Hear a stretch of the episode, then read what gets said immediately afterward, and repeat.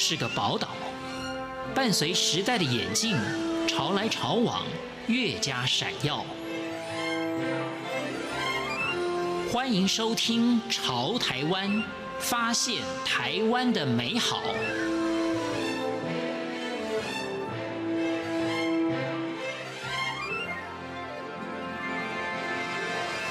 欢迎收听《潮台湾》，我是徐凡。如果你想创业，尤其是在文化创意产业方面，今天邀访到的是临极县文化出版、磐石文志出版、点石成金文创置业。以及他在大陆深圳有个传播控股公司的蔡长奇创办人兼社长，在今天节目当中跟我们听众朋友分享如何写企划案以及行销，欢迎收听。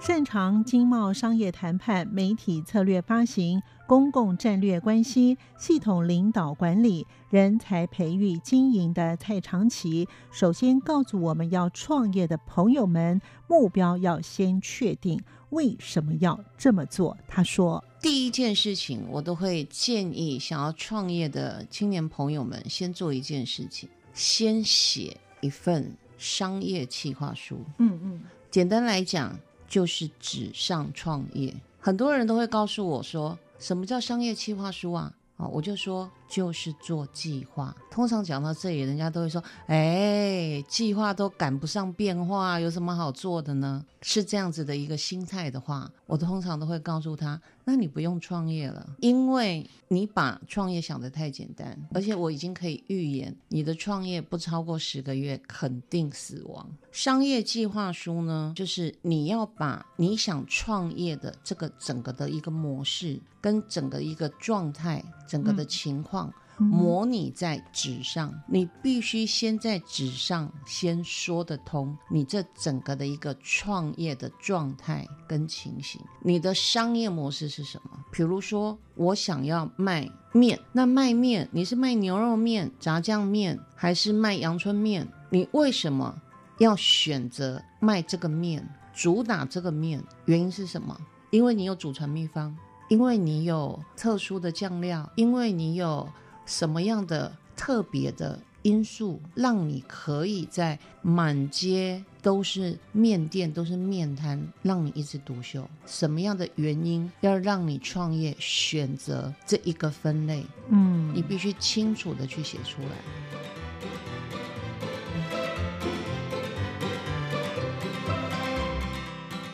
创业要学着成本计算，必须要清楚该如何做。包含的范围有哪些？他说，除了地点之外，你的决胜关键是什么？再来就是最主要的是，如果今天一切如你所愿，他赚钱了，第一个赚第一个月赚钱，第二个月赚钱，第三个月赚钱，要把你的盈利怎么样去做规划跟分配？你生存下来，生存要有道，你不能够去期望你三个月赚钱。你六个月之后一样是这么赚钱，九个月之后一样是这么样的赚钱，因为景气永远不会如你所预期，所以你的战备粮你要怎么样去规划？这是如你预期的时候赚钱。假设今天跟你预期的不一样的时候，你亏钱了，你的紧急预备金已经见底的时候，你的 B 计划是什么？你要求援找谁？紧急的资源系统是谁？可以找谁去贷款？你的预备金流到底是哪些？这一些都必须在你的商业计划书里面去做呈现，去体现出来。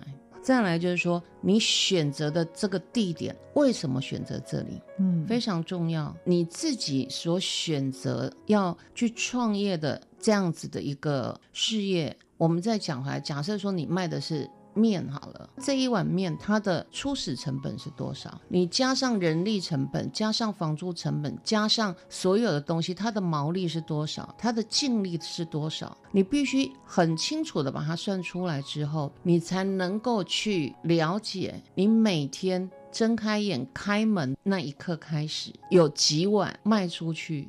是成本，是要交给房东的，是要来支付人力成本的，是要拿来干嘛的？一直到第几晚才会是你自己开始赚的，放口袋的，你必须算得清清楚楚。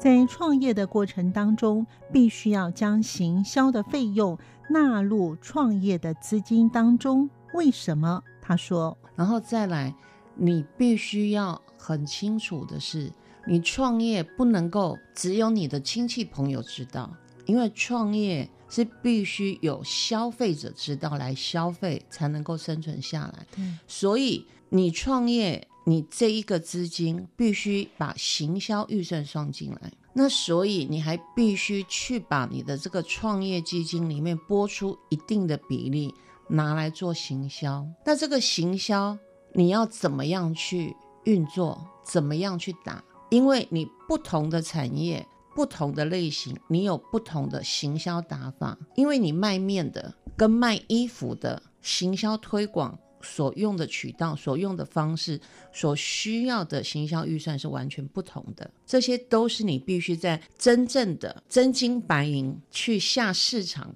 跟人家肉搏之前，你就必须去想清楚的。这也是为什么我在建议年轻朋友们，你在创业之前，你必须先纸上创业，把一切想清楚。考虑清楚，你在纸上能够说得明白、说得清楚、算得明白、算得清楚之后，一切都考虑得清清楚楚、算得清清白白，你再开始想下一步。其实我想很多人都知道要写一个企划书，那还有一些可能就是包含有些是有合伙人，但是合伙人的话，原先只有你自己独资那还简单，合伙人的话呢，哎、这就比较麻烦，要怎么拆账，还有这些林林总总，刚才长期讲的这么多啊，对，一般人呢。如果想要创业的话，其实他不清楚这些管道是不是有一些专业的人士可以去请教他们，让他们提供一些意见，可以把这个所谓的纸上的创业做得更完善了。我先回答你刚刚提的两个问题哦。第一个就是股东的部分，股东你还必须去厘清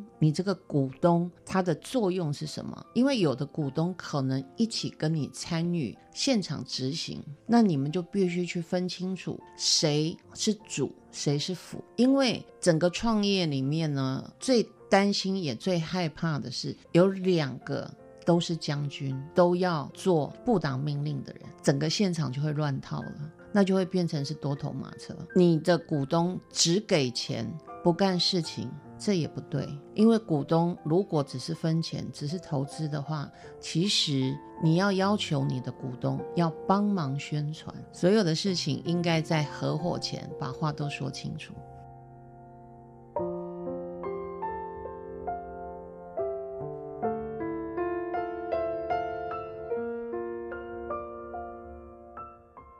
如何写好能执行的企划书？有些重点，他说。然后另外一个第二个问题就是，你的商业计划书写的再好，写的再完善，你觉得你已经算得非常清楚了，不要只是自嗨。任何的事情，任何的计划，其实我们自己本身都容易陷入盲点。同样的东西看十遍，其实你已经看不到黑点了。所以我们必须找。比我们更有经验的、更厉害的专家来协助我们点破可能我们自己陷入的这样子的一个盲点。创业最好的办法就是找创业顾问来帮你把把脉，来帮你做咨询。现在呢，政府机关呢有很多免费的资源可以来协助青年创业的朋友。青年创业的朋友不要只是问。那去哪里找？啊，去哪里找？你想要创业，你就必须用功。你可以自己上网去找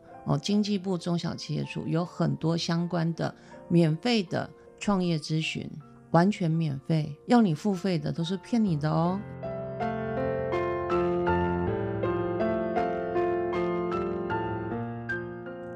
在有要创业的动机之前，就必须要先找一些资源。到哪里去找呢？在政府机构有许多是免费的。他说，有初级的课程，一天的课程，有进阶的课程是三天的课程，包含帮你教你怎么写营运计划书，然后甚至于教你初期创业相关的，跟你真的亲身战场去创业，其实还是有相关一段路的哦。不是说你去上完这些课，你就已经具备下战场的条件，不是，而是说起码它可以让你知道的更多。最主要的是，那里有有一群跟你一样想要创业的年轻朋友们，可以跟你一起讨论。因为创业的路上其实是需要很多的朋友的，是需要很多的资源整合的。不要脑袋一热就急着创业，就急着口袋揣着钱就想要赶快奔跑的哦、呃，去开店，去把店面租下来，去进货就要去创业。不，创业不是这样的，不能太冲动。对，创业是一条很漫长的路。创业其实它有很多需要停看听的地方。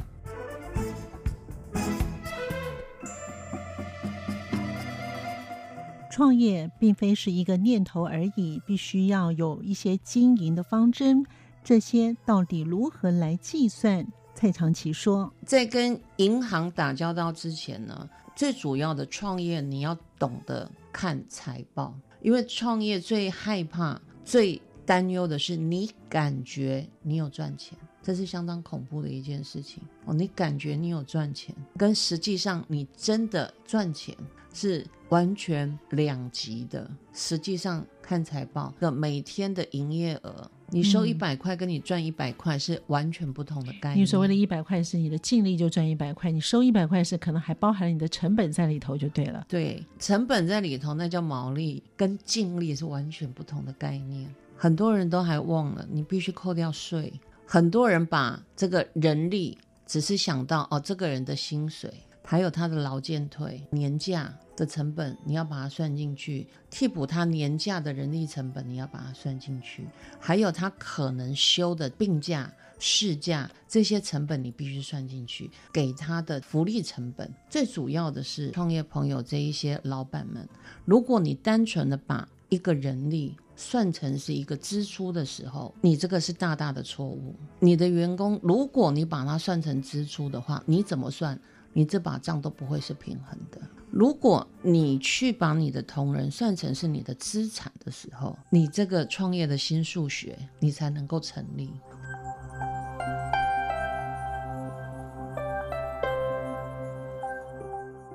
不论是新创公司或是传统的事业。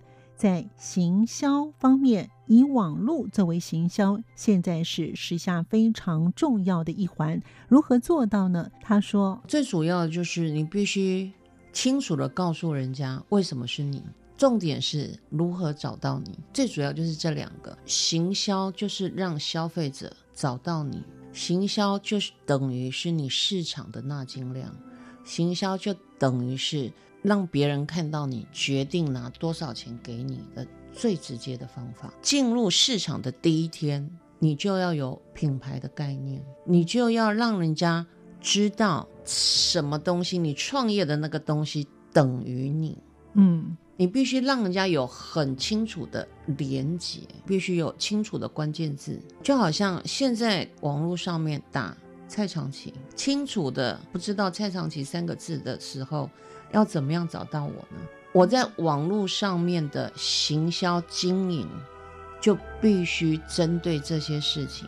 所以我在网络上面所有发布的讯息，都会先录这些字体，都会先录这些文章。关键字网络行销其实不是你一直买广告就好，广告会被关掉的。你要有相关串联的东西，而且网络这个东西。其实说实在的，你一天不做，两天不做，人们就遗忘了。网络上面有多少的东西，爆炸性的资讯，所以你必须是有价的资讯，不断的去先录。而且网络，说实在的，我一定要告诉青年创业朋友们，网络的行销一定要记得，如果你没有办法持续，千万不要开始。